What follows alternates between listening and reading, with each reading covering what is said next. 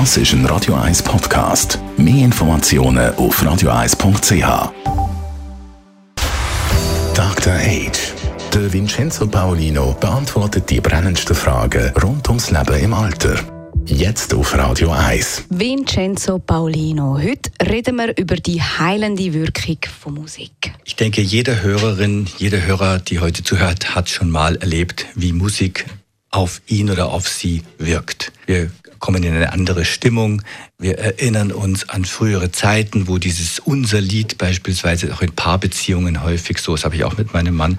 Äh, bei mir wäre es denn ähm, Insomnia. Wir haben uns äh, nicht kennengelernt bei dem Lied, aber wir haben unzählige Male zu dem Lied zusammen getanzt.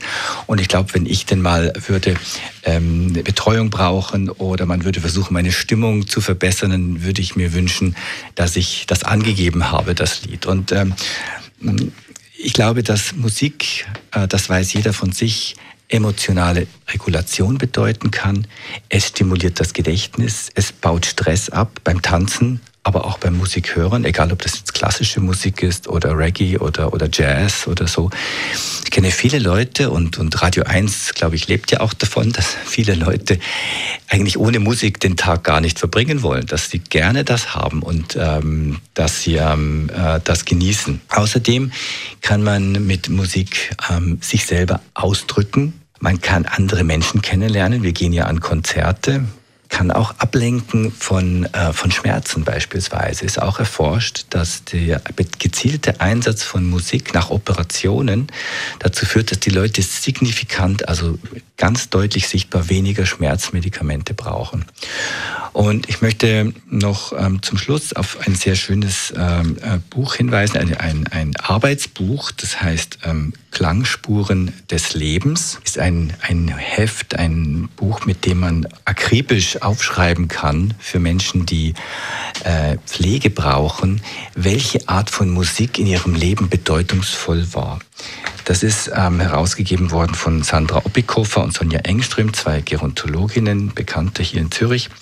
Und man kann dieses Buch beziehen äh, bei der Uni Zürich beim Zentrum für Gerontologie.